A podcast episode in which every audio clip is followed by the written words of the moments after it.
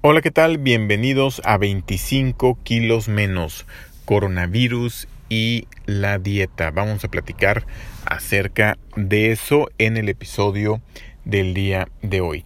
Estaba eh, escuchando una, más bien leyendo una nota acerca de que las personas más vulnerables por el coronavirus son las personas que tienen obesidad eh, y las personas que tienen eh, pues una edad más avanzada. A medida que una persona tenga más edad, eh, es mayor el riesgo y también en la medida que uno tenga obesidad es mayor el riesgo. Entonces, bueno, resalta la importancia de, de estar en un peso, digamos, normal o ideal desde un punto de vista clínico, no estético, precisamente por eso, por salud, no por estética. No se trata de bajar por cumplir con un estándar de belleza, eh, que la belleza pues es este eh, subjetiva, ¿no?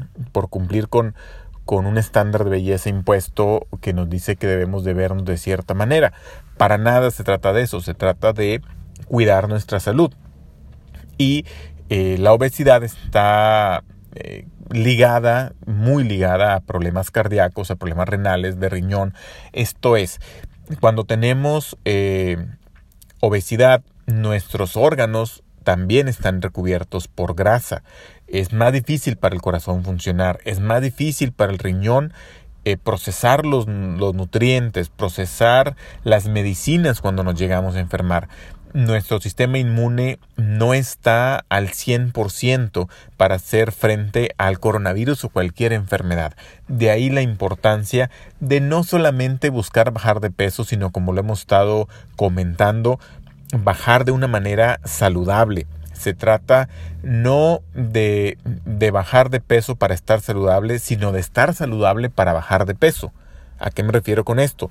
Cuando te alimentas bien, cuando cumples con tus micronutrientes, con tus macronutrientes, con las calorías que tu cuerpo necesita, con las proteínas, con los con el potasio, con las vitaminas, minerales que necesita, lo natural es que bajes de peso. O sea, con la fibra, por ejemplo, es muy difícil comer de más si estás cumpliendo con la cantidad de vegetales que tendrías que comer. Comer de más calorías si estás cumpliendo con los vegetales que tendrías que comer realmente para mí no ha sido un gran sacrificio esto de bajar de peso porque he estado comiendo no te digo mucho, suficiente para que no me dé hambre. Y hay momentos en los que me ha dado hambre y me aguanto y no pasa nada porque tengo eh, grasa para que en cuanto a energía no sea problema. Y ya cuide en base a una dieta de nutriólogo, en base al registro que llevo, que los nutrientes también estén cubiertos sería irresponsable hacer un ayuno, un ayuno intermitente o dejar de comer aunque se tenga hambre si eh, no se han cubierto los, los, proteínas, los nutrientes, etc. De hecho, eh, cuando ya cumplí con mis calorías del día y a lo mejor no tengo hambre, pudiera fácilmente dejar de comer, opto generalmente la enorme mayoría de las veces cuando de plano estoy muy cansado o, de verdad estoy muy muy satisfecho no como, pero generalmente opto por seguir comiendo para cumplir mis requerimientos de nutrientes, cumplir mis requerimientos de proteínas, de grasas, de carbohidratos que necesito, vitaminas, minerales. Entonces, pero comiendo bien, comiendo, buscando cuidar eso, es muy difícil que comas calorías de más porque eh, pues son, son, alimentos que te satisfacen bastante, las verduras y, y, demás, ¿no? Te estoy hablando que ahorita, en alguna ocasión hay un episodio particularmente del potasio, pero yo a veces me como medio kilo de zanahoria en un día. Estamos hablando que son dos o tres zanahorias, eh, tres o cuatro zanahorias, a lo mejor dependerá del tamaño, eh, y me como dos o tres varitas de, de apio, que es la fuente de potasio que particularmente a mí más me gusta, pero hay otras fuentes, ¿no? Está el tomate, el plátano, que ese pues sí tienes que cuidarlo un poquito más. Te puedes comer uno, quizá dos plátanos en el día. Me iría por uno, la verdad. Eh, por el tema del potasio, pero también el plátano tiene mucha, mucha azúcar, ¿no? Y el índice glucémico que comentábamos. Bueno, tengo un espacio ahí particular de, del potasio, brócoli, coliflor, todo eso. Si estás comiendo eso, pues vas a tener suficiente que comer. Pero bueno, aquí el tema es, es el tema de la nutrición. Y está muy de moda el coronavirus y que ha matado tantas gentes en el mundo. Eh, en México, cada mueren 25 personas cada hora por obesidad.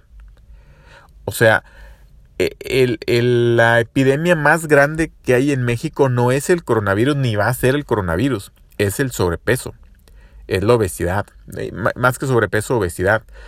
Eh, es el que está matando muchísimos mexicanos y está generando que aparte nos dé diabetes y presión alta y una serie de padecimientos y deberíamos de atenderlo con la misma eh, prioridad de urgencia y cuidado con el que estamos viendo el coronavirus. No digo no te cuides, evita saludar de mano, evita lugares cerrados, eh, estornuda en tu codo, si tienes algún malestar de, de gripe, resfriado común, consulta a tu médico, etcétera, etcétera, etcétera. Pero, pero, pues si tenemos sobrepeso tenemos que cuidar nuestra nutrición. Ahora, si tienes, si tienes obesidad, si tienes sobrepeso, no te alarmes de más con el tema del coronavirus, ¿no? Entonces me voy a morir. No, tampoco es eso. Pero lo que sí tienes que cuidar es nutrirte bien. O sea, cuida mucho que si quieres bajar de peso, no bajes de peso de manera no saludable. No bajes de peso, que tu objetivo no sea bajar de peso. Tu objetivo tiene que ser eh, mejorar tu nutrición para como consecuencia bajar de peso, pero de manera saludable de tal manera que desde ya tu sistema inmune esté fortalecido y desde ya trabaja el tener los nutrientes, los vitaminas, minerales, etcétera, para que gordito no gordito te pesque, gordita no gordita te pesque bien nutrido el virus, coronavirus o cualquier otra cosa que te pueda, se te pueda venir enfrente. Y por supuesto, ir bajando paulatinamente de peso, porque la obesidad por sí misma es una enfermedad. Eh, te decía que me dedico a vender seguros de gastos médicos mayores y de otro tipo, no vida, gastos médicos autos. Eh, y eh, la principal razón por la que no me aseguran personas en gastos médicos mayores es por sobrepeso, por no sobrepeso, por obesidad, un índice de masa corporal arriba de 30, eso es obesidad tipo 1. Yo estaba en obesidad tipo 1, ahorita estoy en sobrepeso. Eh, gente joven de 30, 20 años, este, que los ves y los ves bien sanos, bueno, por un tema de, de peso, de obesidad, no me los aseguran. Así de sencillo, por un tema de obesidad no me los aseguran. He tenido asegurados con 64 años, 364 años y 364 días literalmente pero que tenían una muy buena cuidado de su alimentación y su peso y me los han asegurado, me los han aceptado sin ningún problema. Cuando asegurados de 30 años no me los aceptan por un tema de obesidad y cuando les preguntas tienes algún padecimiento, generalmente te dicen que no. Yo hubiera respondido que no si me hubieras preguntado antes de saber lo que sé.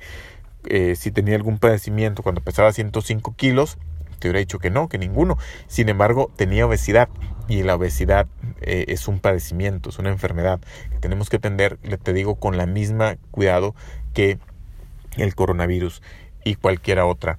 Eh, y no es que una persona flaca siempre va a estar bien nutrida o delgada incluso. A veces son delgados, pero también tienen lleno de, grasa los órganos porque no se alimentan bien. Eh, a lo mejor comen pocas calorías y malas calorías a la vez, no malas fuentes y, pocas proteínas, pocas vitaminas, pocos minerales. Entonces la invitación es, eh, si esto del coronavirus te asusta, creo que no es, no es para tanto, creo que no es para alarmarse, pero pues, no soy experto en el tema tampoco. Eh, pero si esto te asusta, úsalo a tu favor. Y entonces di, bueno, me asusta el tema del coronavirus, ¿qué puedo hacer para que no me pase nada? lo que puedes hacer es alimentarte mejor. Obtén un plan nutricional, haz tu acompañamiento en la aplicación MyFitnessPal o en alguna otra y cuida, cuida cumplir con tus micronutrientes, con tus macronutrientes. Es un proceso, no tienes que hacer todo perfecto desde el principio, pero vas a ir aprendiendo cómo comer cada vez mejor.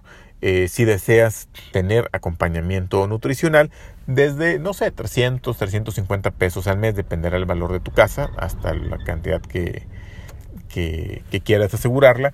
Puedes obtener apoyo nutricional, seguimiento nutricional dos veces al mes a través del seguro de casa que maneja, eh, que manejo en la oficina de seguros. Mi oficina es facebook.com diagonal Kixir. Por esos 300, 400 pesos al mes tendrás cobertura de robo, incendio, fenómenos naturales, eh, eh, consultas médicas 24/7, los 365 días del año, eh, si el perro muerde a alguien, responsabilidad civil, etcétera. Una serie de cosas que encantó de la vida te comparto y te, te digo que son. Pero además, muy importante para este podcast y el por qué Kixir es patrocinador de este podcast, eh, el acompañamiento nutricional. Eh, acompañamiento nutricional personalizado, cada una sesión de 30 minutos cada 15 días para ver cómo vas, cómo te has sentido, cómo va tu seguimiento. Algo que me ha servido mucho, digo, principalmente la guía de, de la nutrióloga. Eh, recomendaciones cuando estoy batallando con algún objetivo particular, pero también en mucho el hecho de saber que voy a reportarle a alguien cómo voy con mi peso me ha ayudado a, lo mejor no chiflarme de más. Eh, en cuanto a mi peso, ahorita sigo en 92 kilos, creo que el último que había por aquí compartido de los 105 que me faltan, los 105 que tenía, 105 que tenía, necesito bajar 25 para llegar a 80, que es mi, meta de eh, ideal alto, pero eh, ahorita voy en 92 bajé un poquito el ritmo de disminución de peso porque comencé a meterle más ejercicio, más intervalos de alta intensidad. Esto pues me está haciendo que gane un poquito más de masa muscular. Digo, muy poquito, no ha sido el principal factor, pero ha sido factor.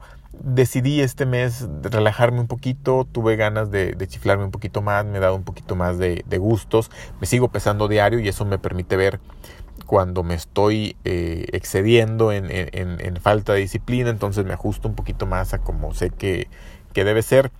Y, entonces pues me, autorregulo de esa manera. Te digo, el hecho de saber que le voy a reportar a la nutrióloga cómo voy, pues también me hace que, me ajuste. 92 fue el último que le reporté, ahorita ando en 91.7, ayer andaba en 91.4 o algo así. Eh, es una variación normal, pero la tendencia sigue siendo positiva. También y voy a hacer un episodio al respecto. He comenzado a disminuir mucho mi consumo de alimentos de origen animal. Actualmente estoy comiendo eh, dos porciones de alimento de origen animal por día. Estoy hablando que sería el equivalente a un huevo, por ejemplo. Desagradablemente desayuno un huevo. Y eh, en la comida me como el equivalente a media pierna de pollo. La carne de media pierna de pollo es lo que normalmente como en el día eh, nuevamente, esto es algo acompañado con mi nutrióloga, revisando mis cantidades de proteína y cuando al final del día veo que me falta proteína, si es que me falta proteína, eh, complemento ya sea con fuentes de carbohidratos, si, si me falta proteína y carbohidratos, o con fuentes de proteína y grasa, que generalmente es un alimento de origen animal, los que te aportan esa combinación, cuando así lo veo que lo, que lo requiero. Eh, entonces, eh, eso también, el estar aprendiendo, el estar manejando nuevos alimentos. Ahora estoy muy, muy enfocado en leguminosas, en, otro tipo de, cereales que me aportan también mucha proteína eh, y carbohidratos. Me ha generado un, reaprendizaje y estoy en este proceso de adaptación y de ajuste. Eh, también eso me, me, me jugó ahí como factor. Pero está muy padre, está muy divertido. O sea, parte de hacer el cambio, uno, lo voy a hablar en otro episodio, es el tema de la conciencia, del medio ambiente, de la manera en que creamos los animales y cómo los matamos y demás. Todo el concepto del veganismo. No planeo serme vegano por cuestiones que también comentaré, pero em, siento que tienen un punto. Eh, entonces, bueno, pues por ese lado es que estoy buscando disminuir mi consumo de alimentos, no lo voy a, eliminar por completo. Pero bueno, por mi parte es todo. Espero que este episodio te sirva para motivarte a nutrirte mejor y así a buscar combatir esa enfermedad que es la obesidad, pero de manera saludable y paulatina. No hay prisa. Gente que no me había visto en un año me dice, oye, te ves bien delgado ellos no saben si lo hice en un día, en un mes, en, o en un año, o en un año y medio, como ha sido el caso, porque me han visto, no me ha visto en dos años esta persona que acabo de saludar y que me dijo, oye, se te ve el cambiazo, te ves más joven, etcétera. Eh, no sabe cuánto me tardé, no importa cuánto me tardé. Lo importante es hacerlo de manera paulatina y que vaya viéndose gradual. Te decía que ha sido muy poquito, realmente fue nada la variación de peso entre este mes y el anterior, prácticamente mantuve muy poquito hacia abajo, pero el peso promedio mensual, pero eh, además me estoy midiendo la, no es la cintura, la circunferencia abdominal. Y ahí sí logré ver una disminución de, no sé si uno o dos centímetros, no, creo que son dos centímetros, pero el punto es, es bueno que también te midas eh, la cintura o, la circunferencia abdominal para que tengas otro parámetro y no solamente sea el peso, más cuando le metas ejercicio, que nuevamente no te recomiendo hacer ejercicio eh, de alta intensidad, sobre todo hasta que no llegues a sobrepeso. Y en sobrepeso también moderado, nuevamente siempre acompañado con indicaciones de especialistas y demás. Eh, yo estaba haciendo caminata por indicación de mi nutrióloga hasta que llegué a sobrepeso. Ahorita ya comencé a meterle un poquito de intervalos de alta intensidad. Mi principal fuente de ejercicio sigue siendo caminata. Pero bueno, me excedo un poquito. Esto es todo por hoy. Nos vemos la próxima ocasión.